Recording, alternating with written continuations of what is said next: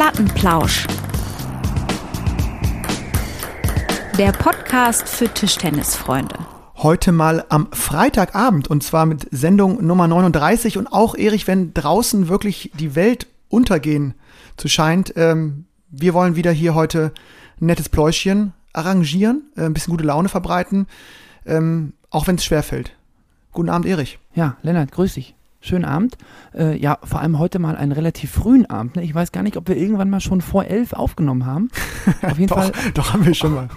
Aber heute ist wirklich. Ja, gut, wir haben. Heute ist gut. Heute ist ja äh, früher Abend und ähm, ja, hoffentlich genug Zeit für uns heute Abend äh, auch nochmal zu lachen, ne? Weil draußen gibt es im Moment gar nicht mal so viel zu lachen. Und das versuchen wir doch heute, äh, ja, trotz der ernsten Themenlage versuchen wir das irgendwie äh, gemütlich zu gestalten. Genau, Erich, vorab, ich muss äh, natürlich on air auch nochmal einmal ganz herzlich äh, gratulieren nochmal an den BVB für äh, eure tolle Leistung in Köln. Ihr habt 6 zu 4 gegen uns gewonnen. Ähm, da sind wir Kölner ja faire Verlierer und äh, deswegen, äh, ihr wart äh, an dem mhm. Sonntag wirklich einen Tag besser. Vor allen Dingen, du hast wirklich geglänzt im ersten Spiel. Das kann man nicht, nicht anders sagen. Gegen Sam Walker gewinnen. Ja, jetzt hör auf. Nicht ja, so, nee, das muss, die Zeit muss sein. Das ja, finde ich jetzt schon. ja, also, gut, also. Das sagst, ja, also die Zeit muss sein. Und äh, ja, wirklich fantastisch, klar. auch im Doppel habt ihr uns da überrannt. Äh, da habe ich, also viele, viele Zuschauer, waren ja wirklich viele da. Ich hatte auch ein bisschen mulmiges mhm. Gefühl aber es war natürlich trotzdem eine tolle Stimmung und viele äh, Zuschauerinnen und Zuschauer sind am Ende oder nach dem Spiel auf uns zugekommen und haben gesagt, dass sie ähm, ja noch nie so eine kämpferische, gute Mannschaft äh, oder seit langem in Köln gesehen haben. Von daher äh, Chapeau. Ihr steht, ja. ihr steht nicht umsonst da oben.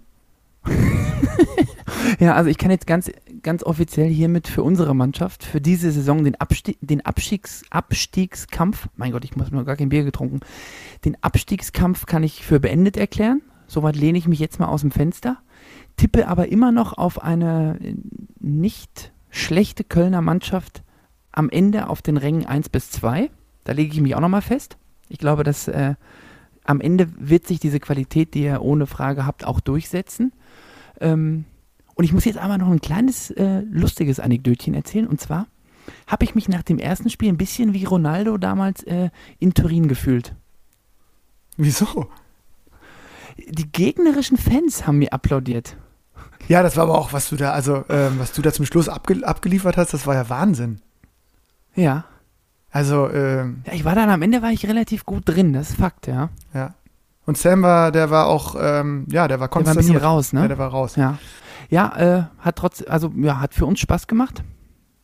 Aber ich glaube trotzdem eigentlich, ihr seid als Mannschaft, ihr habt euch da noch ein bisschen unter Wert geschlagen. Ja, das, äh, kann man halt immer weiter sagen, aber wenn man fünf, sieben Punkte hat, dann muss man irgendwann noch sagen, dass es vielleicht insgesamt jetzt nicht super rund ja. läuft. Das kann man dann auch. Äh, das ist man, auch Fakt, ja. Die, die Hiebe muss man dann auch akzeptieren, wenn man ähm, so ein Ziel formuliert hat. Hab Erich, ich weiß nicht mhm. genau, ich habe eine ähm, Hörerpost noch, äh, die ich unbedingt äh, am Anfang der Sendung ansprechen wollte. Und zwar ähm, wurden, wurden wir gebeten, bitte nicht äh, Corona zu thematisieren. Ja, ähm, und, und wie soll das denn gehen? ich finde, ehrlich gesagt, das ist auch eine, wirklich eine, also wirklich auch ein, das ist stramm. Also es ist wirklich ein, ist eine Herausforderung. Aber ich finde, heute, heute ist so eine Sendung, heute, wo wir es hinkriegen könnten. Ja, das schaffen wir. Schaffen Komm, wir das? Das also, den Dreck. Nee, also, ich habe auch wirklich gar keinen Bock mehr drauf, äh, muss ich sagen. Ja, also ich meine, draußen äh, fliegt alles in die Luft, aber wir lassen, wir lassen uns da nicht schocken. Und ähm, wir haben heute nämlich eine Spezialsendung hier vorbereitet, Erich. Das kann man nicht so sieht es nämlich aus. Das kann man ähm, nicht anders sagen. Ja, also, so sieht's aus. Wir haben heute endlich, äh, also wir wollen natürlich immer äh, unseren Worten auch Taten folgen lassen und wir haben es tatsächlich geschafft heute. Ähm, ja, ich bin äh, wirklich sehr, sehr stolz und auch froh, dass wir es heute geschafft haben, ähm, unseren ersten, auch weiblichen Gast in die Sendung äh, zu locken. Und äh, möchte ganz herzlich vorstellen, äh, Evelyn Simon. Hallo hi. Evelyn. Hi, hi, Hörst Evelyn. du uns? Ja, ich höre euch gut. Schön da zu sein. Ja, klasse.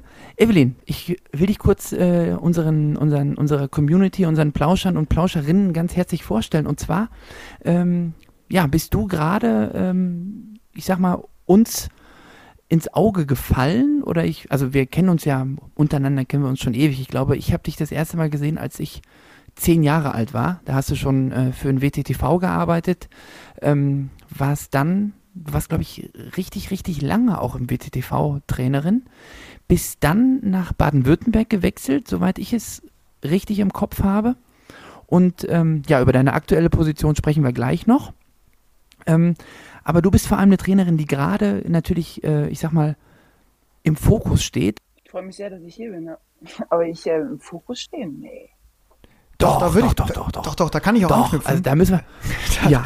Finde ich auch, da hat, äh, müssen wir schon nochmal sagen, ähm, äh, du bist nämlich ähm, gerade deswegen als Trainerin in aller Munde, weil du ähm, ja auf jeden Fall sehr nah oder sehr eng zusammenarbeitest, schon ganz, ganz lange mit Annette Kaufmann, ich würde sagen, aktuell der Spielerin der Stunde äh, schlechthin und einem der größten ähm, Talente im weiblichen Bereich, die, glaube ich, nicht nur Deutschland, sondern Europa aktuell ähm, zu bieten hat. Ähm, und deswegen, ja, umso schöner, dass wir dich heute hier zur, zur, in die Sendung äh, eingeladen konnten, du der Einladung gefolgt bist. Ähm, und ich muss Erik auch nochmal äh, sozusagen beifügen der Vorstellung, ich glaube, ich kenne dich auch als Spielerin noch, Evelyn. Oh Gott, ja? Aber dazu kommen wir vielleicht auch noch später. Erstmal ähm, für dich, wie ist gerade, äh, für wen arbeitest du? Wir haben gerade gehört, WDTV, Baden-Württemberg, du warst schon in zwei großen Verbänden Landestrainerin. Ähm, wo bist du aktuell zu finden, beziehungsweise für wen arbeitest du gerade? Also ich war nach den neun Jahren in Baden-Württemberg, bin ich jetzt bei der Stiftung Kompass, bei der Europäischen Stiftung Kompass und ähm, da bin ich jetzt seit genau einem Jahr. So kurz erst? Gefühlt ist das schon länger, ne? Ach, ich hab die, wir haben lange mit denen schon zusammengearbeitet. Ne? Also ich habe ja schon für die zum Teil gearbeitet, als ich in Baden-Württemberg war. Also ja, seitdem, ja. der, seitdem die angefangen haben und der Mario dann viel Kontakt mit mir hatte, war, haben wir schon sehr eng zusammengearbeitet. Und das war jetzt schon letzten vier Jahre, fünf Jahre. Ja, du hast gerade angesprochen Kompass. Das ist, ich sage jetzt mal, äh, so der Tischtennis, so der heißen Tischtennisszene natürlich äh, in ja, ein Begriff und wir wissen, worum es da geht, aber vielleicht wäre es mal ganz interessant, ähm, diese Kompass-Stiftung, äh, die du gerade äh, benannt hast, ähm, mal so ein bisschen vorzustellen. Also, also ich kann es versuchen, ne? ich bin nicht so ganz auf dem Laufenden, weil da natürlich einfach ein paar andere Leute noch dahinter stehen, größere Personen, als ich es bin. Hm. Ähm, aber die Stiftung wurde gegründet unter anderem hier von, nicht unter anderem, aber von Georg Niklas. Mhm. Und der hat sich dann mit dem Mario ursprünglich und dem Jochen Leis äh, Menschen zur Seite genommen und dem Jens Felke, der ist ein Journalist in Schweden. Ähm, und die hatten so ein bisschen, also die Kompass hat die Zielsetzung, Talente zu finden, ähm, die die Perspektive haben, erste zehn der Welt irgendwann zu erreichen. Okay, also das sind schon, sind schon hohe Ziele, ne? Also da. Äh, ja, das ist. Schaffen, schaffen, schaffen nicht so viele, ne? Es ist ja natürlich klar, dass es nicht so viele schaffen, ne? aber die, die Idee dahinter steckt ist einfach, dass man versucht, viel früher Kinder zum Tischtennis zu bringen und dann natürlich noch richtig zum Tischtennis zu bringen und dann zu gucken, wie man eigentlich individuell die bestmöglichen Lösungen finden kann für den einzelnen Athleten. So, und da sind wir so ein bisschen dran, ne? Und da ist ein Netz einfach mal so ein Vorreiter auch für die, für die Stiftung. Im Moment läuft das ja ziemlich glatt, kann man so sagen, ne? Es ist natürlich klar, dass äh, sie in allen Interviews sagt, dass sie mit den Erfolgen äh, nicht gerechnet hat und dass das unerwartet ähm, kam, beziehungsweise, ja, wer weiß, was noch kommt äh, in der nächsten Zeit. Also ich meine, sie war jetzt fünfmal Europameisterin in einem Jahr im, in verschiedenen Altersklassen. Geil, ne? Ja, geil. Punkt. Ja. Das haben, glaube ich, ich weiß nicht, das ist, glaube ich, nicht erreicht und auch, glaube ich, so schnell gar nicht mehr erreichbar. Ähm, hast du als Trainerin vielleicht schon so ein bisschen damit geliebäugelt oder hättest du es für möglich gehalten, dass sie jetzt in so kurzer Zeit äh, ja diese vielen großen, tollen Erfolge feiern kann? Das ist einfach so, so Status quo, ne? Also die, die Arbeit, die wir jetzt einfach oder auch der Sönke Geil jetzt vor Ort, vor Ort macht mit ihren Böblingen, sind ja einfach die Zielsetzungen, dass äh, das ein langfristiger Leistungsaufbau ist und dass dann natürlich solche Events nicht so groß die Rolle spielen. Ne? Natürlich, mhm. als die Jugend-Europameisterschaften bei den U15 gespielt hat, war sie natürlich Favorit. So, ja, und klar. Das, das, Einzige, was ich hierzu gesagt habe, ist irgendwie, dass sie auch ein Spiel verlieren wird bei dieser Veranstaltung. Dann hat sie ein Mixed verloren, ne? Im Halbfinale. Mhm. Gut, aber das, reicht dann ja auch, ne? Hat sie sich wahrscheinlich gedacht. Ne? Und, ja. ähm, Verlieren verboten. Nee, aber sie, manchmal ist sie ja schon so, die kann sich natürlich, die will jedes Spiel gewinnen. Das wollte sie von klein auf schon. Ja, und dann wollte sie als Siebenjährige gegen die großen Jungen spielen und wollte auch das Spiel gewinnen. Ne? Und wenn sie es nicht gewonnen hat, dann ist dann auch mal Zapfenduster gewesen. Also kannst ja, kannst ja davon ausgehen, dass man, ja, ich würde sagen, einkalkuliert war es nicht. Schön ist es umso mehr. Mhm. Ja. Es ist mhm. nicht wichtig, finde ich, aber ich freue mich für Sie. Also ich glaube, ganz Tischtennis Deutschland freut sich für Sie. Da habe ich aber direkt noch eine kleine Anschlussfrage, Frage, weil du hast gerade gesagt, es ist ein langfristiger ähm, Leistungsaufbau und es geht um langfristige Ziele. Ähm, und dass die Ergebnisse jetzt, die gekommen sind, schön sind, aber jetzt nicht unglaublich wichtig sind. Ähm, was sind denn diese langfristigen Ziele? Also worauf oder wohin soll denn die oder wo soll die, wo soll sie ihren Höhepunkt haben? Paris, Los Angeles? Ja, wir hatten irgendwann vor ein paar Jahren, haben wir gesagt, 2028 Los Angeles. So. Mhm. Und das hat sie jetzt auch selber schon geäußert und ich glaube, jetzt hat sie auch gemeint, auch wenn Paris auch schon auf sie kommen könnte, wäre für sie auch okay. Okay, ja, vielleicht Paris mal anschnuppern und dann in Los Angeles vollenden. Ja, aber der wäre doch super, ne? Aber dafür haben wir noch einiges zu tun bis dahin. Können wir so aufschreiben. Evelyn, ich wollte noch mal ganz kurz, weil Erich ja sofort das, äh, das, äh, dieses spannende Thema Kompass aufgemacht hat. Ich würde da trotzdem noch mal einmal nachhaken, weil ich glaube, dass wirklich ähm, das noch nicht, nicht allen Begriff ist und äh, umso wichtiger, dass vielleicht diese wichtige Stiftung, ähm, die ja neben DDDB sich wirklich ähm, ja die Spitzensportförderung so ein bisschen auf die, auf die Fahnen schreibt. Äh, kannst du vielleicht noch mal kurz erklären, was, wie, wie ist diese Stiftung entstanden? Also du, äh, die Idee, wirklich Spielerinnen und Spieler in die Top Ten der Welt zu bringen, das finde ich ist schon mal ein, ja, ein schönes Ziel, das man sich setzen kann, auch sozusagen europaweit. Äh, vielleicht nochmal einen Trend auch gegen die, die asiatische Dominanz äh, ins Spiel zu bringen. Aber so eine Stiftung braucht ja auch, braucht ja auch Geldgeber, sonst, sonst funktioniert eine, also sonst funktioniert zumindest nicht eine Stiftung, die auch ja, äh, Trainer finanzieren muss oder, oder will und die Art Sponsoring auch betreibt für, für die Spielerinnen und Spieler vor allen Dingen. Ähm, wie, wie ist das gekommen damals oder beziehungsweise wer unterstützt Kompass? Also wie das genau gekommen ist, da musst du natürlich die richtigen Leute für einladen, aber gegründet wurde die Stiftung von Georg Niklas und Georg Niklas war ja unter anderem auch, und ich kenne mich jetzt auch nicht hundertprozentig aus, aber ich gehe davon aus, dass er auch Gründer von ESN war. Hm. Ähm, und ESN und Kompass sind natürlich sehr eng miteinander verbunden. Mhm. Und da kommt natürlich auch die größte finanzielle Unterstützung her. Also ESN quasi nochmal für, für genau diejenigen, die den der Name nichts sagt, ist eine, eine sehr große Belagproduktionsfirma. Ne? Erich, da bist du wahrscheinlich besser im Bilde. Die, genau, ja, das ist der größte europäische Belagsproduzent, ja. Ansässig in Bayern. Und äh, Evelyn, wie, wie stelle ich mir das vor? Wie, also ihr habt sozusagen Annette gefunden, wenn man das so sagen kann, und jetzt ja auch, kann man schon so, äh, glaube ich, äh, behaupten, auf die Spur gesetzt. Ähm, wie, wie, wie sucht und vor allen Dingen, wie findet ihr diese ganz jungen Talente? Wird sich alles so ein bisschen ändern, ne? weil ab dem ersten, seit dem 1.11. jetzt haben wir mit dem Daniel Zwickel einen neuen, neuen Manager, der wird ein paar Dinge ein bisschen verändern. Von daher kann ich immer nur sagen, wie es gewesen ist. Mhm. So, und damals war es einfach so, dass äh, ich den ersten Kontakt mit dem Jochen Leis hatte und mit dem mit Mario Amesic. Und äh, das war in Kienbaum. Das war bei der. Boah, das kenne ich. Also, ja, aber zweite Stufe oder so, ja, genau. Das ist ein Olympiastützpunkt und das war früher ein ähm, DDR-Trainingsgelände.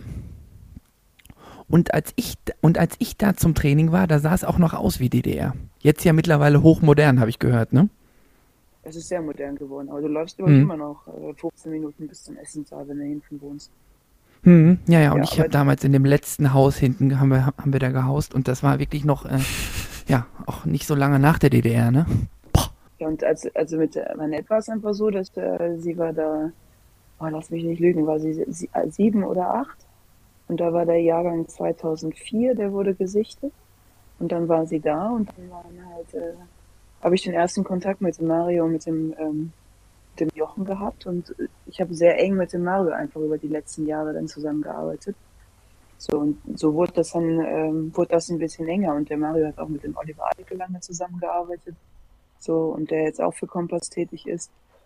So und wie wir Kinder finden, das ist unterschiedlich, ne? Auf die eine Seite sprechen wir Kinder an, auf die andere Seite kommen auch Eltern zu uns, aber so richtig den richtigen Weg haben wir noch nicht gefunden. Und von daher, wenn ihr Ideen habt, Mhm. Ja, ja also, wenden wir uns an die Stiftung. Ich, ich hätte da noch mal eine Kandidatin jetzt hier. äh, Erich, wie alt ist deine Tochter nochmal? Ja, wir haben ja, also Evelyn, wir hatten ja gerade so ein ganz kleines ähm, Vorgeplänkel und nur damit du mal weißt, weil du, ich, äh, du hast ja auch gesagt, du bist ab und zu auch mal eine Plattenlauscherin.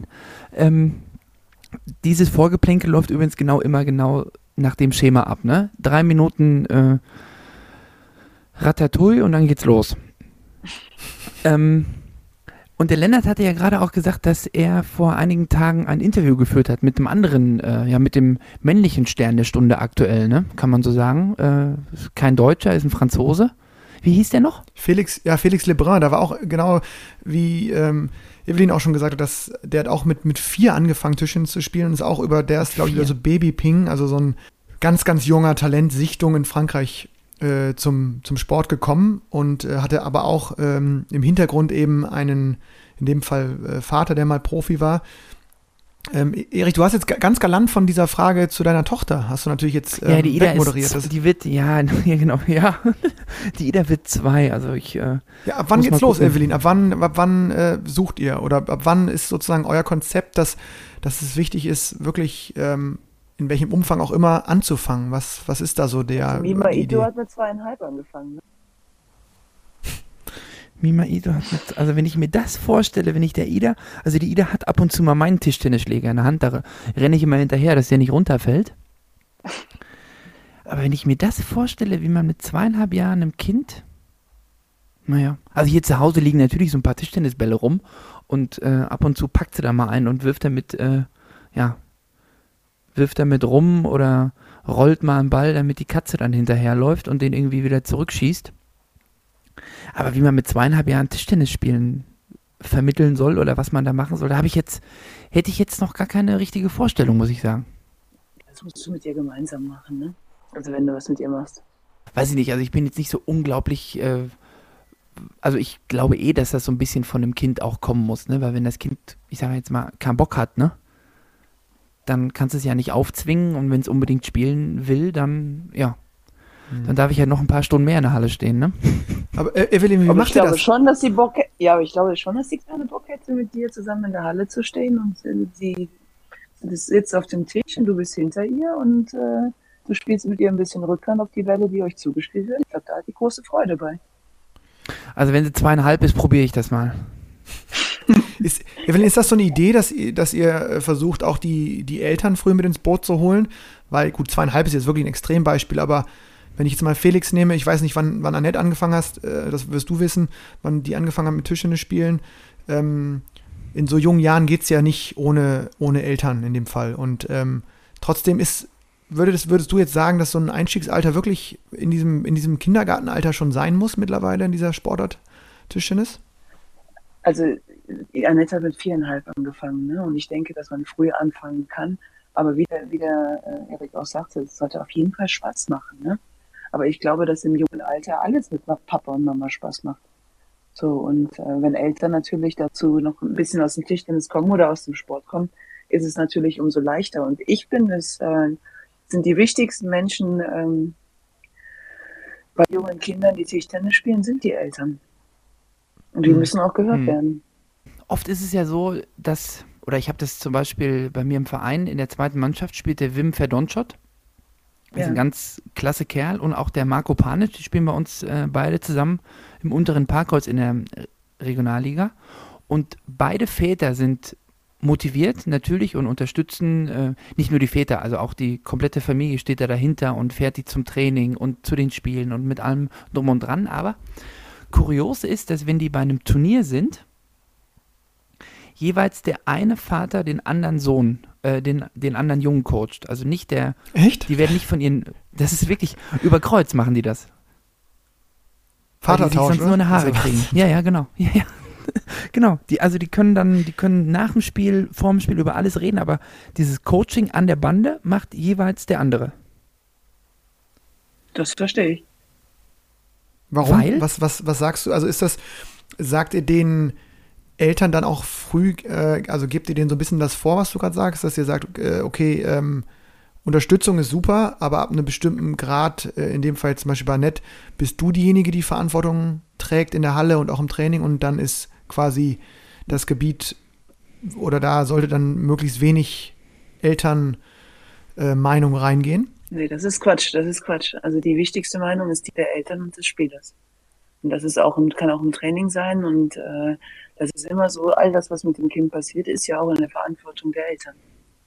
Und die Eltern können mir nur vertrauen in dem, was ich tue und mit dem Kind tue. Und bei manchen Eltern dauert, dauert dieser Vertrauensprozess unglaublich lange.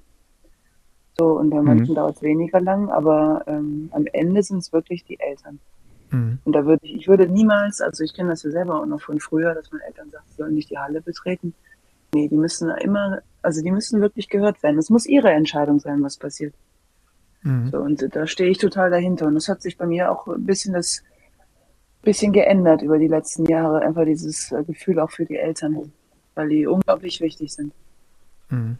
Und äh, wenn ich an diese beiden, das Beispiel von Erik denke, da ähm, finde ich es einfach verständlich, weil sehr häufig so ist, dass die, dass Kinder und Eltern, dass, äh, dass es dann nicht mehr um Tischtennis geht, sondern um die Beziehung zwischen Sohn und Vater.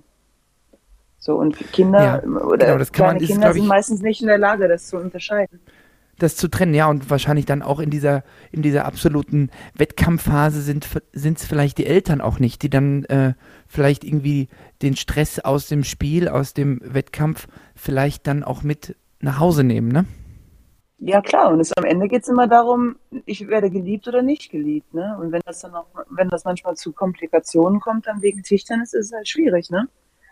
So. Ja ich, ich hätte noch mal so eine Frage zu, zu an dich zu, als, als Trainerin quasi. Ich habe dich immer als eine ziemlich wissensbegierige Person kennengelernt. Du hast jetzt häufig auch schon Mario, also zur Erklärung Mario Amicic, ähm, ja eine der Trainerlegenden kann man sagen äh, in Europa, den, mit dem du zusammengearbeitet hast bei Kompass.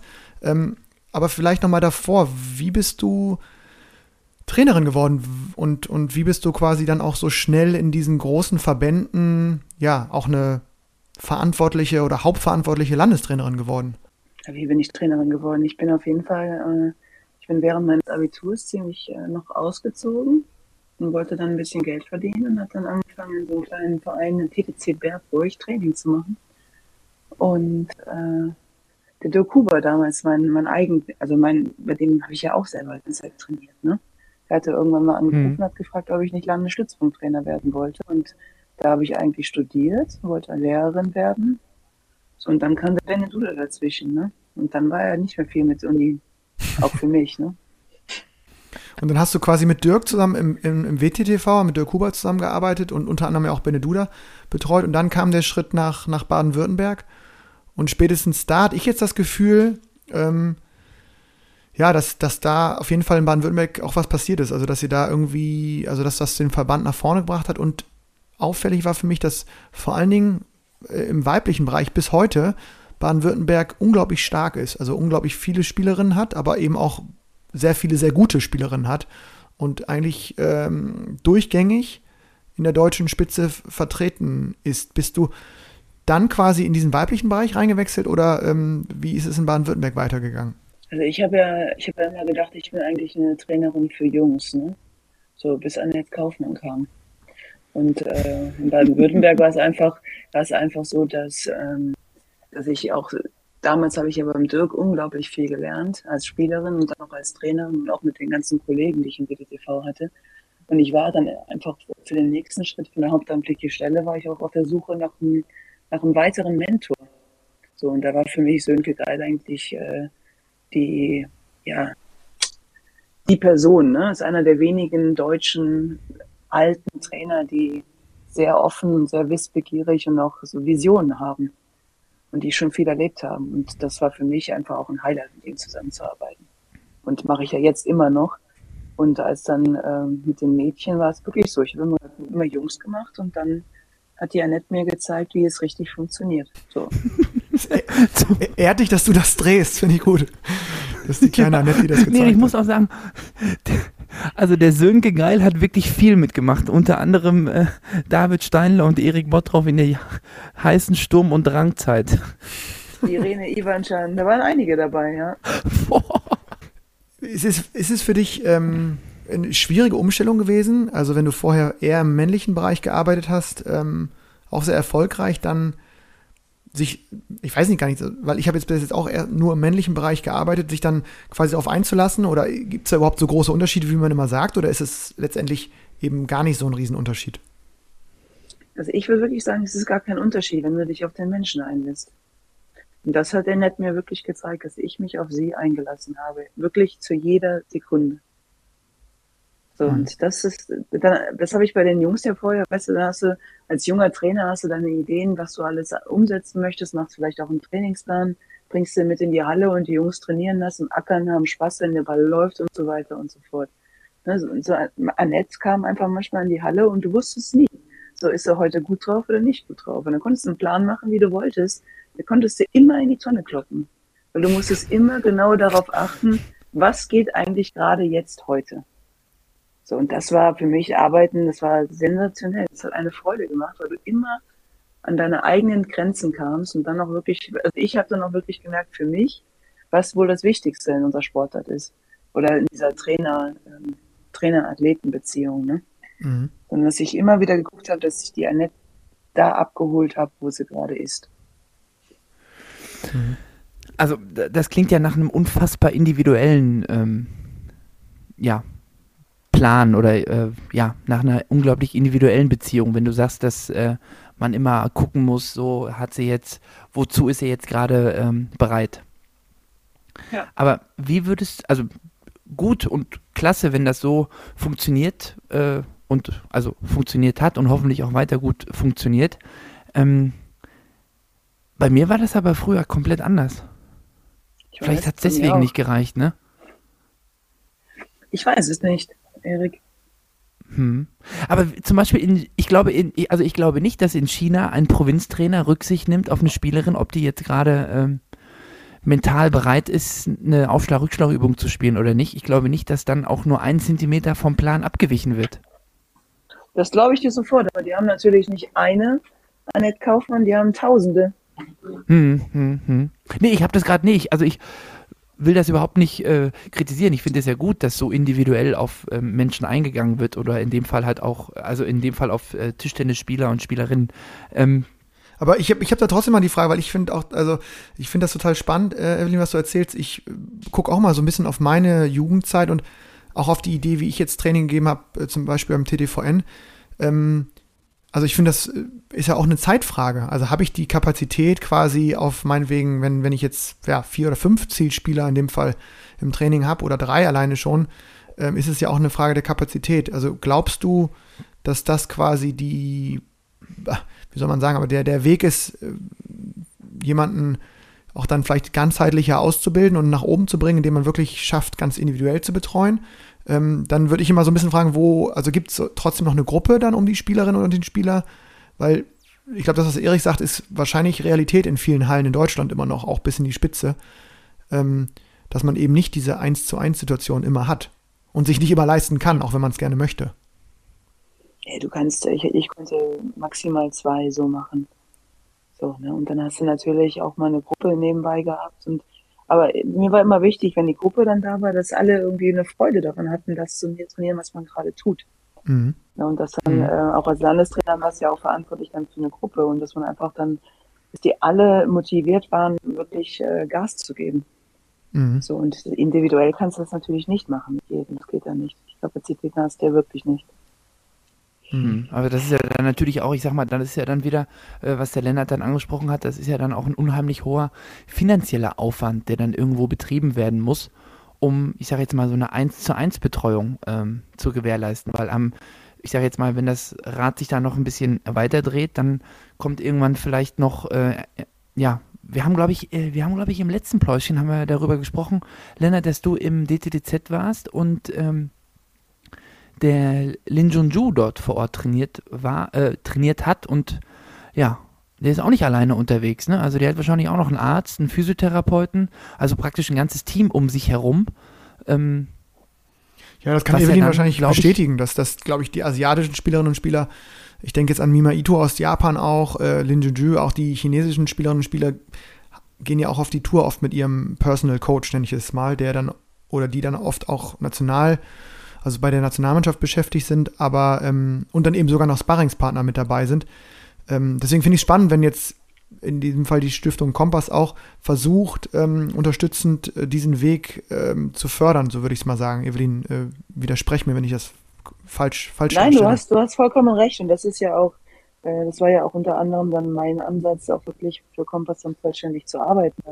Die, die Möglichkeiten hast du ja nicht, ne? Also die finanziellen Möglichkeiten, dass du wirklich für äh, die oder den Spieler äh, auch mal alles tun könntest. Also stell dir vor, du also als Trainer, so du kannst immer sagen, die, der hat Talent und der hat Potenzial und so weiter, aber aus Grund, aufgrund von schulischen äh, Trainingspartnern oder sonst irgendwas kann es nichts werden. Es sind ja viele unserer Kollegen haben immer wieder so gesprochen, ne? das mhm. und das und das sind die Probleme. Ne? Aber mal nicht mhm. die Probleme zu haben. Und da muss man ja wirklich dann auch gucken, kriegt man es dann auch wirklich hin? Und wenn man das dann nicht hinkriegt, woran hat es gelegen? Ne? So. Ja gut, aber ich sag mal, die Schulpflicht, die besteht ja immer in Deutschland. Das haben wir ja auch schon mal, das haben wir, äh, ich glaube, vor einem guten halben Jahr haben wir da schon mal drüber ähm, gesprochen, der Lennart und ich.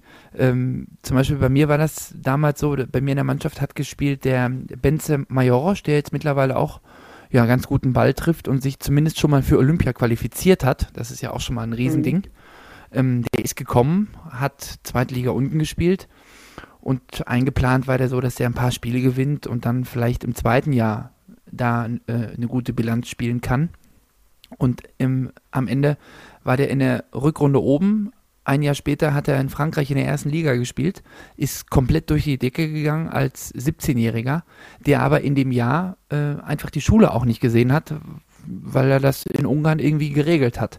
Ähm, das ist jetzt in Deutschland so, denke ich, nur sehr, sehr schwer möglich. Ja, verstehe ich. Ja, dafür muss es halt auch Lösungen geben, ne? Einfach gesagt, aber wie sieht das jetzt? Ja, aber also zum Beispiel, wie oft geht denn die, also wie viele Tage war die Annette Kaufmann in den letzten drei Monaten in der Schule? Das kann ich dir gar nicht beantworten. Ich würde sagen, nicht so viel. ja, ja, genau. Ich würde auch sagen, nicht so viel. Und das ist ja, ich sage äh, auch ein Unterschied zwischen, sage ich jetzt mal, deutschen Talenten, die dann irgendwie, oder das ist ein deutsches Problem bei Tischtennis-Talenten, die gefördert werden wollen sollen ähm, und hat eben, ich glaube, auch einen Nachteil äh, im europäischen Bereich, dass da eben die Länder ähm, beziehungsweise die Verbände irgendwie äh, ähm, flexiblere Lösungen parat haben. Da kennst du dich vielleicht besser aus als ich, ich weiß es nicht, was die anderen Länder machen diesbezüglich. Ich glaube, die, die, die, der Wille ist da, die probieren schon daran rumzuschrauben, aber ich glaube, das ist ja ist eben ein sehr langwieriger Prozess und Deutschland ist da sicherlich nicht äh, Vorreiter, was jetzt ähm, die Möglichkeiten von zum Beispiel Online-Schule etc. betrifft. Da sind uns äh, andere europäische Nationen schon ein gutes Stück voraus, das zu ermöglichen. Ob das dann immer alles immer sinnvoll ist, ist eine andere Frage, aber ähm, mhm. ich, ich glaube, man muss da, wie, wie Evelyn es ja auch angedeutet hat, immer auch auf sehr, auch da auf individuelle Lösungen hoffen, mit der Schule sprechen, mit den Eltern sprechen und dann versuchen, alles möglich zu machen, was geht. Und da geht schon auch was in Deutschland, ähm, aber nichtsdestotrotz hast du recht, es ist sicherlich schwieriger, als wenn du in, in, in, einer, in einem anderen Land lebst, wo vielleicht dieses Schulsystem sich mehr auf Spitzensport einlässt, als es in Deutschland bislang, bislang der Fall ist. Das, das, das äh, kann ich auf jeden Fall aus meiner Erfahrung so, so sagen. Jetzt stell dir mal vor, das, auch wenn ihr nicht Corona sprechen wolltet, aber Corona ist in der Hinsicht schon mal super für den Leistungssport, ne? Weil wir haben auf jeden Fall ne? alles mal ausprobiert, hm. ja. Das stimmt. Total, ja. Also, also zumindest man sieht, dass es geht, ne? Oder dass es äh, mhm. Möglichkeiten geben muss, äh, ähm, ähm, ja, irgendwie online die, die Kids bei Laune zu halten, beziehungsweise auch Inhalte zu vermitteln. Ähm, Evelyn, Evelyn ja. ich habe noch eine, eine, ganz wichtige Frage an dich, weil du, weil du ja wirklich jetzt aus Baden-Württemberg oder in Baden-Württemberg Baden zuletzt gearbeitet hast und dort, äh, wie ich es schon mal angedeutet habe, gerade, äh, ich finde immer, dass sehr viele auch sehr interessante äh, Spielerinnen vom Spielstil ähm, es in die deutsche Spitze schaffen oder zumindest ähm, ja da die, die deutschen Ranglisten oft ähm, von der Anzahl und auch in der Spitze beherrschen.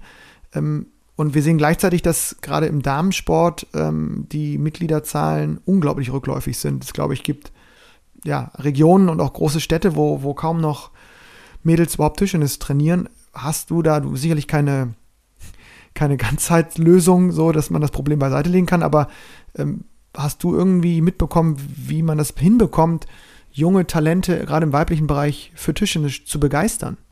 Hast du da einen Tipp? Ob ich einen Tipp habe? Ja, Mädchen müssen Spaß haben. Mädchen müssen Spaß haben und Bock haben, da sich äh, zu beschäftigen. Und das ist aber auch das Gleiche wie mit den Jungs. Aber wenn Mädchen unter sich sind oder beziehungsweise einfach auch der, der Erwachsene dabei ist, der muss einfach Bock haben, mit den Mädels was zu machen. Mhm. So, und äh, auch das jetzt bei mir ist noch die, die große Schwester von der Annette, die ich noch ein bisschen als Trainerin ausgebildet habe, die hatte dann direkt ein kleines Mädchen noch, äh, die spielt jetzt Top 24 am Wochenende. Also ähm, eigentlich haben die super Bock, wenn sich wirklich jemand um sie bemüht und Zeit mit ihnen verbringt. So, mhm. wenn die Mädels in der Halle sind. wenn sie natürlich nur mitlaufen und die Trainer sozusagen äh, den Stellenwert eher bei den Herren sehen oder bei den Jungs oder mehr Motivation damit haben, ähm, dass das merken Kinder ja. Also auch wenn du es nicht möchtest, merken sie ja unterbewusst, wo deine Motivation liegt. So, und, Klar. Äh, hm. Mhm. Kleine Kinder merken viel, das kann ich dir sagen. Ja, ja, so ist es. das ist wirklich äh, verblüffend manchmal, auch wenn man denkt, die kriegen es nicht mit, die kriegen am Ende doch alles mit. Pustekuchen, ne? Naja.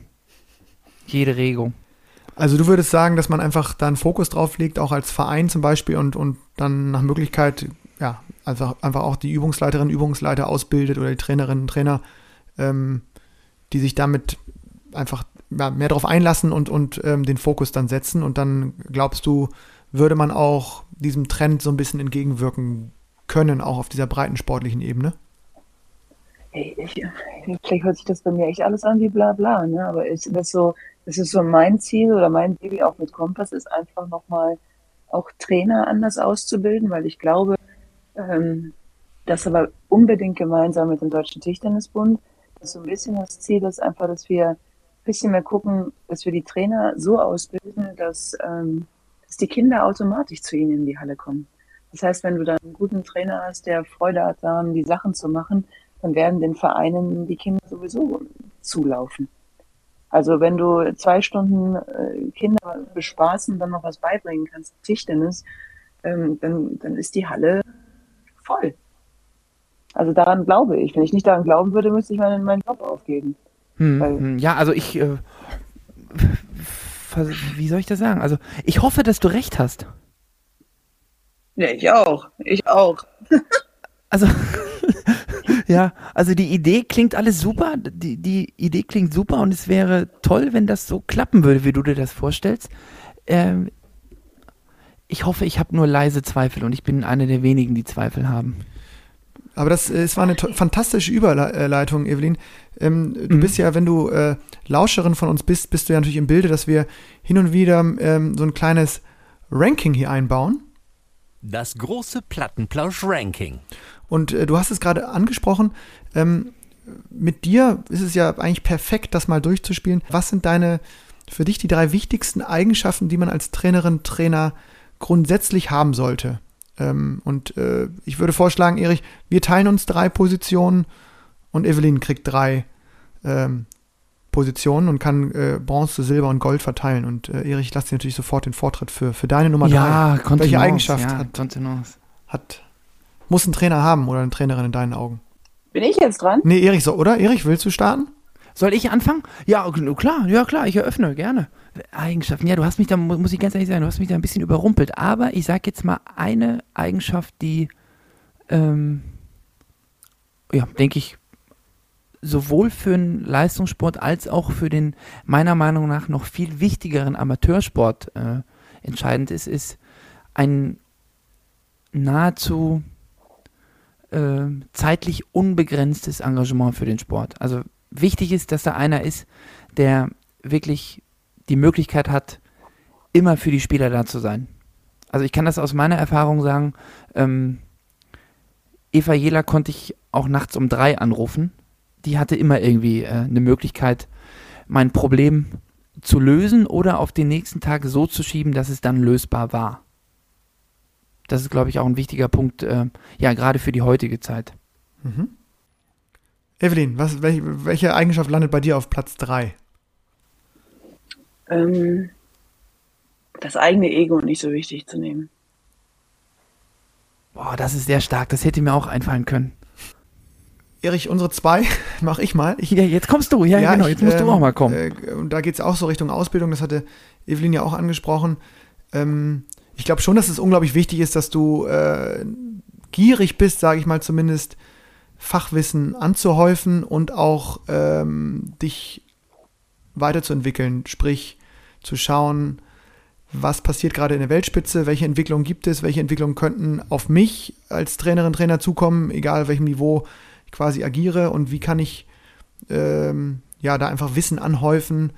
Ähm, A, natürlich rein sportfachlich, also wie funktionieren die Techniken, wie kann ich Taktik gut schulen und B, wie entwickelt sich eben auch der Sport weiter auf dieser sportfachlichen Ebene. Ich glaube, da muss man immer dabei bleiben, weil sonst, ähm, ja, das geht ja einher mit euren, mit euren ersten Nennungen, ist man eben vielleicht nicht mehr damit beschäftigt, äh, mit der Hauptaufgabe, nämlich immer Zeit zu haben für Spielerinnen und Spieler eben in der Entwicklung in ihrem Spielsystem, sondern beschäftigt sich vielleicht zu viel mit sich selbst.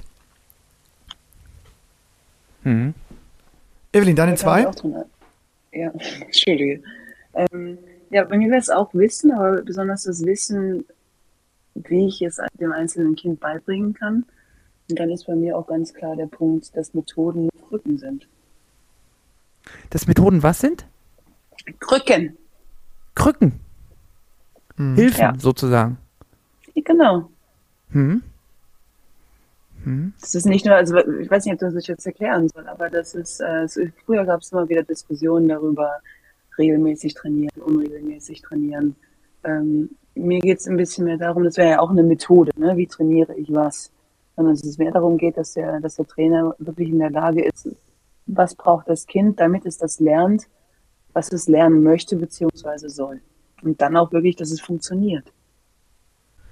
Okay, Erich, wer, was ist die wichtigste Eigenschaft für dich, für, für einen Trainer, für eine Trainerin? Für mich, ja, für mich ist, äh, ja, weil wir ja gerade zum Glück noch und hoffentlich noch einige Zeit so gerade im Wettkampfmodus stecken, habe ich jetzt auch wieder festgestellt für mich, ähm, ist es wichtig, dass mein Trainer oder für, also aus meiner Position, mein Trainer,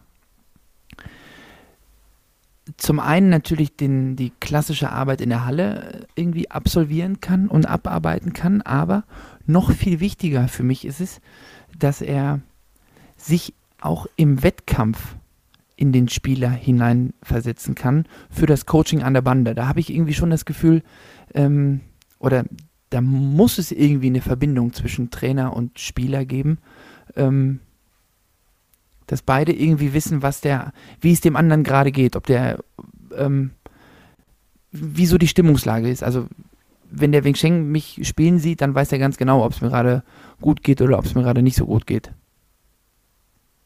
Nicht jetzt im Sinne von, mir geht es nicht so gut, weil ich traurig bin, sondern ob ich gerade Stress habe im Spiel oder ob ich gerade keinen Stress habe im Spiel. Und um dann eben auch vielleicht die richtigen Krücken, wie Evelyn es gerade gesagt hat, äh, für den nächsten Satz zu geben. Mhm. Also klassisches Wettkampf, also dieses Wettkampf-Coaching, diese Wettkampfverbindung aufzubauen. Ja, ja und da kommt natürlich auch ein bisschen eine Wettkampfvorbereitung noch rein, ne? Ähm, mhm. Mir ist, also ich finde es schon mal ganz gut, wenn mein Trainer weiß, ob mein nächster Gegner Links- oder Rechtshänder ist. Jetzt mal übertrieben, ne? Und weiß er's? Ja. Hm? Und weiß es immer? Immer.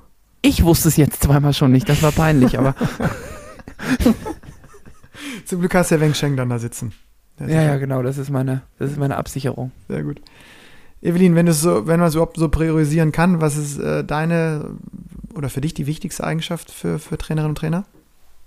Ja, die Liebe, ne? Die Liebe zu dem, was ich tue und äh, wer mir gegenüber ist und mit wem ich das tue. Das ist, glaube ich, der wichtigste Punkt, weil nur wenn man auch wirklich das gerne macht, dann kannst du auch irgendwie Leistung bringen darin. Ja, sonst kannst du es verkaufen, du musst es nicht machen. Was? Verkaufen, ja gut, das Ansonsten kannst du es verkaufen. Musst es ja gut, das mache ich jede Saison.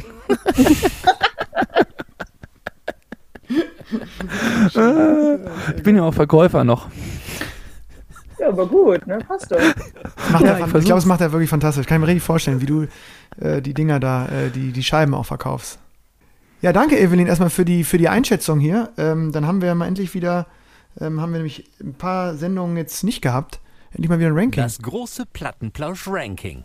Evelyn, ich würde noch mal mit Annette, haben wir irgendwie angefangen. Ich will noch mal gerne zurück zu ihr, weil, weil, weil sie einfach, ich habe sie jetzt auch mal im Training, einmal in Düsseldorf, da haben wir uns ja auch getroffen, äh, trainieren sehen. Ich habe jetzt schon äh, etliche Spiele mir auch äh, angeguckt, jetzt gerade bei der U21. EM hat sie ja ähm, noch mal für richtig Furore gesorgt. Ähm, ab welchem Moment hast du, hast du als Trainerin gedacht, ähm, dass sie so, also, oder warst dir sicher, dass sie was ganz Besonderes, also dass sie eine ganz besondere Entwicklung nehmen kann, also die sie jetzt auch genommen hat. Gab es da so einen Schlüsselmoment für dich in der Halle irgendwann? Ja, also, also bei ihr ist es ja wirklich leicht, ne? weil sie war ja schon, äh, sie war zwei, drei Jahre jünger als die Konkurrenz und war konkurrenzfähig. So, das war, das war Anfang an leicht. Das hast du von Anfang an gesehen. Also da brauchst du, da gar keinen, braucht man sich keinen Kopf machen. Die hat dreimal deutsche Meisterschaften bei U15, ich glaube einmal als 12-, 13-Jährige, das nicht, weiß ich nicht genau, ne? Aber die war, die war konkurrenzfähig mit dem 2003, 4, 5er Jahrgang schon. Also das hast du früh gesehen. Hm. Da brauchte man, brauchte man kein Trainerauge für. Okay, dann frage ich nochmal weiter. Hätte ich also auch gesehen, wenn ich hier so zwei hochdekorierten ja. Trainer, hätte ich auch gesehen. Schön. Und ja. äh, was hat sie, also dann frage ich nochmal anders, was, was war das, was sie konkurrenzfähig so schnell hat werden lassen? Gab es da irgendeine Eigenschaft, wo du gesagt hast, okay, das ist die Eigenschaft, die, die das erklärt, dass sie mit drei, also gegen drei Jahre ältere Spielerin nicht nur besteht, sondern sie dann auch irgendwann schlägt? Ich meine, jetzt hat sie sechs Jahre ältere Spielerin geschlagen auf europäischer Ebene. Das entwickelt sich ja quasi immer weiter. Ähm, Gibt es da eine besondere Eigenschaft, die das, die Erich sofort jetzt ja, auch ansetzen könnte bei seiner Tochter zum Beispiel? Die, äh, sie ist natürlich sau ehrgeizig und äh, sie, sie versteht ja auch ein bisschen das, was sie da tut. Ne? Sie ist eine Tischtennisspielerin, die ja Tischtennis spielt. Mhm. Also bedeutet, das ist, glaube ich, wichtig, weil das ist, glaube ich, Spielverständnis meinst du damit wahrscheinlich, ne? Ja. Mhm. Ja, das ist, glaube ich, das habe ich, glaube ich, auch schon mal gesagt. Das ist, glaube ich, der, das ist ein Riesenpunkt, wo man dann, also, oder wo ich dann auch nochmal im Vergleich zum Jugendalter besser geworden bin, weil ich eben früher immer trainiert habe, weil ich trainieren musste. Weil Trainingsbeginn war und weil Trainingsende war. Und als ich dann keinen Trainer mehr hatte, aber meine Spiele gewinnen musste, damit ich die Miete bezahlen kann, dann ist das mit dem Training ein bisschen anders gelaufen. Ja, das klingt jetzt so locker, aber dann macht man sich selber mal Gedanken, okay, wie, wie muss ich denn am Wochenende gegen Sam Walker spielen, wenn ich gegen den gewinnen will? Und ich glaube, dann fängt man auch im Training an, äh, sich da ein bisschen besser vorzubereiten und man trainiert dann nicht mehr, weil man trainieren muss, sondern weil man trainieren will. Und ich glaube, das ist ein Riesenunterschied. Ja, sehe ich auch so. Und die Annette trainiert ja nicht viel, ne? Die trainiert fünf Einheiten die Woche maximal. Wirklich? So, und ja, ja, wenn die nicht auf Lehrgängen oder Turnieren ist, dann sind das äh, vier, fünf Einheiten die Woche. Tischtennis, aber noch irgendwas anderes macht sie auch? Ja, die, haben, die hat noch eine äh, Athletiktrainerin, eine sehr, sehr gute, die sie seit Jahren begleitet. Das macht sie auch einmal die Woche mit ihr. So, und äh, ansonsten hat sie halt hier vier, fünf Einheiten Tischtennis. Also sie hat noch nie wirklich viel trainiert. Das finde ich mega spannend. Finde ich auch. Äh ja, so wie ich, ne? ja, ungefähr, Erik. Na gut, ich gehe dreimal die Woche dran. Ein bisschen mehr macht sie ja schon, ne? Ja, ja, klar, die will ja auch besser werden. Ich will ja nur halten. Ja. Aber finde ich, äh, find ich mega spannend, Evelyn. Das, das äh, hätte ich jetzt auch nicht erwartet. Also, ähm, weil ja, fünf Einheiten äh, ist natürlich schon jeden Tag Tischtennis mit den ganzen Wettkämpfen dazu. Aber finde ich einfach auch mal ein Statement, dass man das Niveau scheinbar auch mit diesem Training plus natürlich Lehrgänge ähm, erreichen kann. Weil oft wird ja argumentiert, Evelyn, du kennst ja auch sicherlich ähm, unsere, also Trainerkolleginnen und Kollegen, und da wird ja auch manchmal gestritten oder, oder un unterschiedlich argumentiert, dass man sehr, sehr viel auch trainieren muss. Also dass es sehr, sehr um die Umfänge geht. Und das hört sich jetzt, wenn du das so sagst, eher an, dass die scheinbar äh, in diesen fünf Einheiten, die sie macht, muss sie ja dann sehr, sehr gut trainieren, weil sonst wird das nicht klappen, oder? Ja, das ist dann die Herausforderung. Und sie hat natürlich auch die Trainingsblöcke, wo sie mal zwei, drei Einheiten am Tag trainiert. Und da ist es ja das, äh, das, das große Highlight einfach auch, dass seit, ich glaube, seit knapp anderthalb Jahren und besonders seitdem die Tamara jetzt auch da ist, dass die ja jetzt sehr viel mit den Damen trainiert in Düsseldorf. Ne? Und äh, das hat sich ja früher, war das ja gar nicht möglich oder hat sich das, war das gar nicht denkbar. So, dann ist das natürlich nochmal ein anderes Level, ne? So, und das passt einfach von Wettkampf, Trainings und Trainingsblöcke auch außerhalb und dann zu Hause. Aber zu Hause muss man auch einfach gucken, dass es auch zu Hause bleibt, ne? Also, hm. wenn sie da jetzt noch zu Hause, also müsste man halt gucken, ne? Aber wir sind ja auch noch an neuen Dingen dran, aber so müssen wir einfach auch Schritt für Schritt. Das ist aber vielleicht auch so eine Sache, die, die vielleicht ja einfach individuell für ein Net gerade passt, die vielleicht für andere überhaupt nicht, nicht möglich ist. Ne? Weil, also ja. ich sehe, ich habe äh, ja auch ein Jahr mit dem, äh, oder ja, Lennart, du auch, ich habe ein Jahr mit dem Alberto Mino zusammengespielt. Hm. Der war erst ein Jahr bei euch in Köln und dann haben wir den, glaube ich, bekommen. Ein ganz fantastischer Sportsmann. Aber wenn der nicht mindestens zweimal am Tag trainiert hat, dann war der komplett unzufrieden. Mhm. Und dann ist immer die Frage, wenn wir sonntags unsere ähm, Heimspiele hatten, wurde der samstags, äh, ich weiß noch, da sind wir einmal ins Stadion eingeladen worden, in die äh, Kaffee- und Kuchenabteilung sogar. Und dann hat er gesagt, ja, er kommt erst später, weil er noch trainieren muss morgens. Da habe ich gesagt, sag mal, äh, bimmelt bei dir in der Birne, wir gehen ins Stadion, da kannst du noch nicht zum Training gehen vormittags. Trainierst den ganzen, also wirklich Montag, Dienstag, Mittwoch, Donnerstag, kannst du machen, was du willst, ne? Aber wenn wir Samstag jetzt da eine Einladung haben in den äh, Kaffee- und Kuchenbereich, da musst du das doch mal, das muss doch dann auch mal reichen, ne? Aber das war unmöglich für den. Ich konnte ihn da nicht von abbringen. Wobei man fairerweise, glaube ich, auch sagen muss, äh, dass natürlich Annette jetzt äh, auch vom Alter her sicherlich, also irgendwann wenn sie dann in dem Erwachsenenbereich ist, auch äh, vom Alter her, sicherlich dann, wenn sie dann den Schritt geht, ähm, in den sie ja jetzt, in dem sie jetzt schon sozusagen agiert oder wettkämpft, nämlich eine Profispielerin zu werden, eine Profisportlerin, dann wird sich sicherlich auch nochmal der Umfang dann erhöhen. Aber ich finde es total spannend zu sehen, dass die gerade auch gegen die Konkurrenz, die glaube ich, tippe ich mal, einfach noch teilweise viel mehr Umfänge fahren wird als jetzt diese ja, vier, fünf Einheiten in, der, in diesen Heimblöcken. Ähm, finde ich mega spannend, äh, Evelyn, dass das so, dass das quasi möglich ist und äh, finde ich auch, ja, dass man das mit gutem Training so abdeckt und nach hinten raus dann sicherlich auch schon mal steigert mit diesen Düsseldorf-Blöcken und, und du hast die Gruppe da angesprochen, die sich da jetzt entwickelt hat, die bietet ja genau diese Chancen.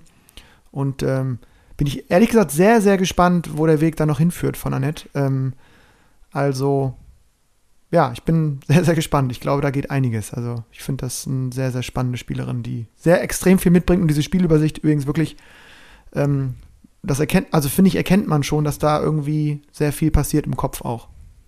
Finde ich, finde ich sehr klasse. Ähm, Erich, vielleicht müssen wir da nochmal irgendwann, jetzt wo wir jetzt schon Evelyn auch ähm, hier in die Sendung äh, locken konnten, müssen wir vielleicht nochmal wirklich alles geben, um, um Annette hier einzuladen. Ja, das schaffen wir. Ja, Irgendwie. Wir haben jetzt Wenn Evelyn ein gutes Wort für uns einlegt und sagt, komm, ich hab jetzt, wir haben guten, wir haben, wir haben die, sie wurde zwar zeitlich jetzt über den Tisch gezogen von uns, das muss man sagen, aber dass sie sagt, äh, die, die, die, das ist gar nicht so schlimm da. Evelyn, nee, wird das, das machen? Ich glaube, das, ja klar, lege ich, also ich glaube, sie hätte sie auch Bock drauf, aber der Terminkalender ist, glaube ich, derzeit wirklich extrem voll. Und hier, ich weiß nicht, Ping-Pong, Pause wollen dann auch und so weiter. Also, ja gut, also da müssen wir, ja, stopp mal, ne? Also da müssen wir jetzt schon gucken, ne? Das ist ein bisschen jetzt, äh, das ist dann Charakterfrage, ne? Da müssen wir gucken, wo es hingeht. Das weiß ich nur, ich habe da keine Ahnung von, habe ich noch nie gehört, ja. aber ich weiß, gut, die sind ja, die im Januar die sind ja, haben. Ja? ja? im Januar, gut. Die sind ja erstmal noch in Texas da irgendwo, äh, weiß nicht, was die da machen. Ne? Mhm. Ja, äh, wir fragen mal an und äh, ich, äh, Hauptsache, Genau, Hauptsache man hört sie vielleicht mal in so einem Podcast. Ich glaube, das ist, äh, wäre auf jeden Fall spannend und würde sich, würden sich wahrscheinlich auch viele ähm, ja, Fans, die sie mittlerweile aber sicherlich auch hat, äh, nach den letzten Ergebnissen freuen, die vielleicht nochmal in so einem anderen Kontext auch kennenzulernen. Wir geben alles, Evelyn. Ähm, danke dir erstmal für, für deine Zeit und für deine, für deine sehr, sehr spannenden Eindrücke in diese ähm, doch besondere Trainerin-Karriere, die du, die du da äh, angehst und auch weitergehen wirst. Du bist ja ähm, noch lange nicht am Ende, oder? Wo geht's noch hin? Hast du schon mal in die Zukunft geguckt für dich? Weiß ich noch nicht. Ich mache es auf jeden Fall so lange, wie ich Spaß habe. Das sage ich auch. Und wenn ich keine Lust mehr habe, dann mache ich was anderes. Das ist gut. Das, ja gut, dann, äh, das ist eine gute Aussage. Wenn ich, wenn ich keine Lust mehr habe, mache ich was anderes, ja. Das klingt sehr äh, idealistisch. So mache ich es auch. So versuche ich es auch. Ja, aber ich habe viel gelernt von dir, Evelyn. Machen, äh, ja, Quatsch, sicher. Kannst ja immer nur weitermachen, ne? Was habe ich? ist ja nichts doch, gelernt. also nee, klar, muss doch, man doch, doch. weitermachen. Und das Leben Krücken. ist schön, ne? Ja, ist, das, ist, das ist definitiv so. Krücken, Krücken. Ich werde mir auch ja. Krücken bauen jetzt im Training. Und irgendwann brauchst du sie nicht mehr. Wird ja richtig philosophisch hier, Meister. Das ist ganz fantastisch. Mhm. Wir erreichen andere Sphären. Naja. Evelyn, dann äh, richte auf jeden Fall äh, allerliebste Grüße äh, aus, auch natürlich an Annette. Und ähm, ja, wir verfolgen euren Weg weiter und ähm, ja, kann nochmal eigentlich Danke sagen, dass du, dass du ja auch relativ spontan, wie wir wie wir dann doch immer sind bei unserer, in unserer ähm, Sendungsvorbereitung, äh, äh, diesen Termin zugesagt hast und, und wir ja so viele Eindrücke gewinnen konnten. Und dann hoffen wir, dass du trotzdem noch etwas vom Abend hast und ähm, ja, bis zum nächsten Plausch, würde ich sagen.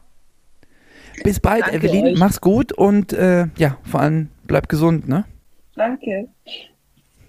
Tschüssi. Ciao, ciao. Bis bald. Ciao, ciao. Ja, Erich, das war jetzt wieder ein unglaublich spannender Gast hier bei uns in der Sendung, ne?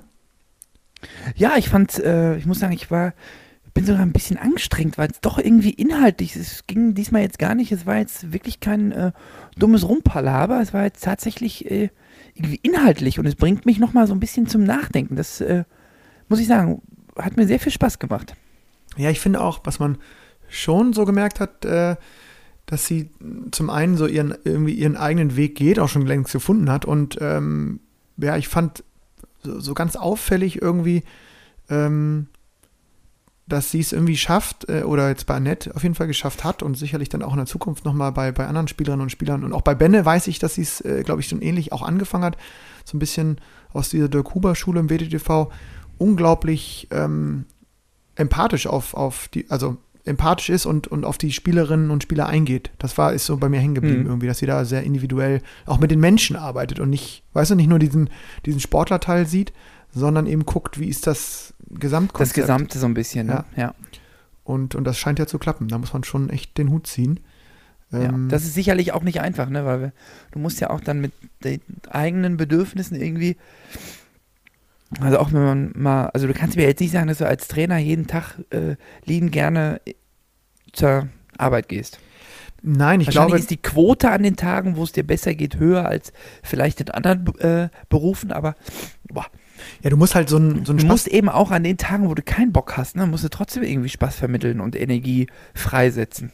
Ja, das ist natürlich genau das ist die manchmal auch die Schwierigkeit, wenn du mit jungen Menschen oder mit Menschen, glaube ich, generell so arbeitest. Ähm, ja, ist halt quasi, ne, du kannst nicht die Bürotür zumachen oder so, sondern du musst halt dann, also liefern, ne, auf gut, auf gut ja. Deutsch gesagt. Aber ja. ich glaube, dass. 9 to 5 ist da nicht. Nee, was ich jetzt auch sagen kann, was schon ähm, einfach ein Riesenvorteil ist, auch, glaube ich, wenn man jetzt mal nicht so mit unglaublich viel Energie in die Halle geht, das hatte sie ja auch angesprochen, ist es dann auch so, du kriegst natürlich auch Energie.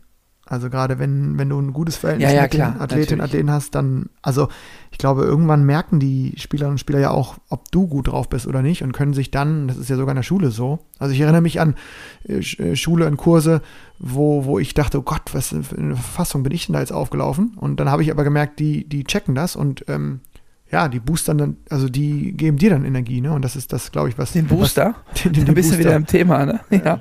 ja, den Booster, den gebe ich mir auch.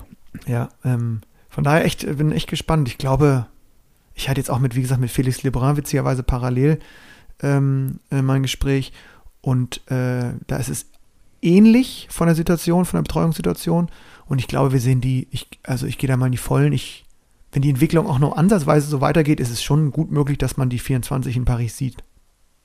Das glaube ich auch, ja. Oder? Ja.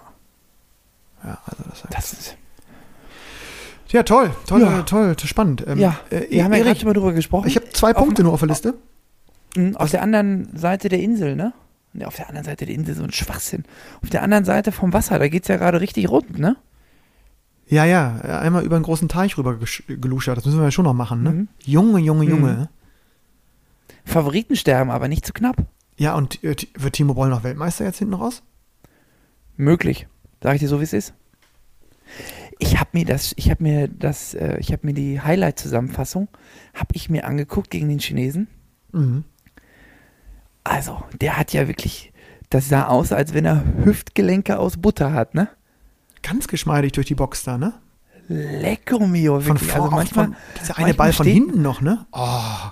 Ja, wie er da nach vorne gehuppelt ist, ne? Also wirklich das war wirklich, also wie es dann auch, ich habe mir zuerst die Stimmen zum Spiel durchgelesen, die, das muss ich sagen, das finde ich sehr, sehr gut, dass man da so äh, zu jedem Spiel so ein bisschen äh, eine Stimme hat, das gefällt mir. Und ähm, wie er das auch gesagt hat, also wirklich beweglich, geschmeidig, das sah, äh, ganz fantastisch aus. Es hat äh, richtig Spaß gemacht und man hat auch gesehen übrigens, manchmal, wenn er so in der Bundesliga spielt und dann so ein bisschen steif ist und dann sieht man ihm das auch so ein bisschen an, so dass er jetzt nicht so mega Spaß daran hat, an dem, was er gerade macht. Aber genau im Unterschied gestern oder vorgestern hat man Spielfreude in seinem Körper und auch in seinem Gesicht gesehen, tatsächlich. Man hat gesehen, dass der richtig Spaß hatte zu laufen und Tischtennis zu spielen. Ja, das, das sehe ich auch. Auch nochmal da in Amerika auch nochmal so ein Teil beizutragen ähm, zu dieser großen Idee, den Sport dort auch mal nochmal so ein bisschen nach vorne zu bringen, grundsätzlich. Ne? Da, da, da ist er dann einfach auch für sowas on fire und ja, ich glaube, der weiß eben auch, alles, was da jetzt kommt, ist, ist, ist on top irgendwie, ne, zu dieser, zu dieser grandiosen Karriere. Und ja. überstrahlt so ein bisschen anders ähm, bei, den, bei den Damen, weil wir auch gerade Evelyn äh, dabei hatten, unglaublich Pech, kann man sagen, in der Auslosung. Also boah, ja, Losglück sieht anders aus, ja, ne? Früh, früh, gegen die richtigen, also früh gegen die falschen Chinesen gespielt. Ne? Ja, also genau, jetzt, ich glaube, Haning und Shanshona sind beide gegen Chinesinnen rausgeflogen, auch sehr klar 0-4, 0-4, ähm, aber das Ja, die Han Ying hat ja jetzt wirklich auch Pech gehabt. Die hat ja in der Mannschaft bei Olympia gegen äh, die Sung Ying Sha gespielt. Ja. Und im Einzel auch, ich versuche es jetzt nochmal besser auszusprechen, weil wir haben ja einen äh, Lauscher im äh, chinesischen Raum. Sun Ying Sha, sage ich jetzt nochmal. Ich glaube, das war jetzt gut. Und die hat jetzt zweimal wirklich keinen Satz gewonnen und kriegt jetzt in der WM in ihrem zweiten Spiel wieder das äh, Traumlos da und bitter. Kann halt einfach keinen Satz gewinnen. Ist halt nicht möglich. Mhm. Ja, es ist, glaube ich, dann, gerade als Abwehrspielerin ist man dann in dem System auch irgendwie begrenzt. Ne? Sie ist unglaublich variabel, aber das, wenn jemand das richtig gut kann, und das, das scheint die Dame zu können, das äh, sieht wirklich mhm. dann fürchterlich aus. Das ist, ja, und ja, bei, bei äh, äh, Nina Mittelham, äh, die hat ja jetzt unglaubliche Erfolge gefeiert, fand ich jetzt, äh, hat man gemerkt, dass die zumindest nicht in absoluter Topform war. Und äh, ich war hatte vielleicht jetzt, auch ein bisschen die Luft raus, ne? Genau, ich hatte jetzt noch von ähm, Sabine, Sabine Winter, hatte ich, hatte ich mir eigentlich nicht mehr erwartet, aber die fand ich, die hat jetzt die letzten Turniere auch WDT sehr, sehr gut gespielt. Aber mhm. ich meine, die ist auch gegen eine echt starke Hongkong-Chinesin rausgeflogen. Ja. Ähm, also, ja, kann man, kann man bei einer WM sich eben nicht, nicht richtig ausmalen, ne? gegen wen man da kommt. Ja. Und, äh, aber insgesamt kann man sagen, tierisch großes Favoritensterben in den ersten Runden, ne? Ähm, ja, und schade, dass der Dank Q es da nicht geschafft hat, ne? Der war, hat ein Riesenmatch gemacht gegen äh, Liang Jiangkun, den Chinesen. Mhm. Äh, 4-3 ganz knapp verloren. Ja. Hätte ich ihm auch gegönnt, war echt, äh, war, war sehr schade, ja. Ja, hätte ich ihm gegönnt und vor allem ähm, auch jetzt diese knappe Niederlage nach so einem wirklich mitreißenden Spiel, das war wirklich auch in den Highlights unfassbar geil anzugucken, ähm, ähm, sieht man ja auch mal, dass ich sag mal, der zweite Anzug sitzt, ne, den wir haben. Ja, auch Beneduda hat sich ja wirklich gut präsentiert, hat genau. auch seine Chancen, ähm, hat auch nur knapp verloren ähm, gegen, lass mich nichts Falsches sagen. Lin auch Liang Jiankun. Auch, genau, eine Runde später, du hast recht. Ja, ja, genau. Genau, ja. ja. Und ähm, ja, von daher, ich glaube auch, das ist äh, einfach ein bisschen bitter von der Auslosung, weil, weil sie beide auch, glaube ich, nicht mehr gegen so viele europäische Spieler verlieren. Ich bin gespannt. Schön. Äh, dann noch eine zweite Sache, die ist mir äh, heute noch ein kleines Anekdötchen. Ähm, ich wollte heute unbedingt mal wieder trainieren, also muss, wollte trainieren ähm, und, und habe geguckt und war sowieso in Düsseldorf und dann ähm, habe ich im DDDZ durfte ich mittrainieren. Ähm, und Echt? Weißt du, gegen wen ich trainieren durfte heute? Das muss ich einfach sagen, weil nee. es so ein großes Highlight ist für mich. Gegen Steffen Menge habe ich trainiert. Gegen Menzi. Ach, gegen Moncelino. Schön. Und es hat so Spaß gemacht und ähm, äh, ich weiß nicht, ob es für ihn eine richtig gute Einheit war, aber für, mich schon. Und, ähm, ja, das also, wissen wir vor allem morgen früh, wenn dir alles wehtut, ne? Ja, genau. Wir, ja, wir haben mich jetzt, ich habe da nach anderthalb Stunden habe ich abgewunken, ne? Das äh, die, haben die Profis dann weitergemacht. Aber was mir nochmal aufgefallen ist, ich finde den im Aufschlag-Rückschlag-Bereich, ne? Ich finde den da mhm. wirklich so gut. Also, ich hatte gar keine Chance gefühlt, einen Punkt zu machen. Nie. Also, ich fand ihn wirklich überragend. Ich ähm, habe ihm das auch gespiegelt. natürlich. Das kann ich mir vorstellen. Äh, habe ihn da wirklich äh, bejubelt für teilweise für Bälle. Ich weiß nicht genau, ob, ob, er sich auch gewundert hat, dass mein Niveau vielleicht doch noch auch ein bisschen nach unten gegangen ist, aber es hat so viel Spaß gemacht. Und ähm, ja, schöne Grüße natürlich. Und äh, das war, das war ganz fantastisch. Und der hat auch einen Kickaufschlag, ne? So einen langen, parallel. Also mein lieber Scholli, der ist mir aber ja? wirklich, ja, aber, aber in Hoppelt Serie ist er mir über den äh, Schläger gehoppelt.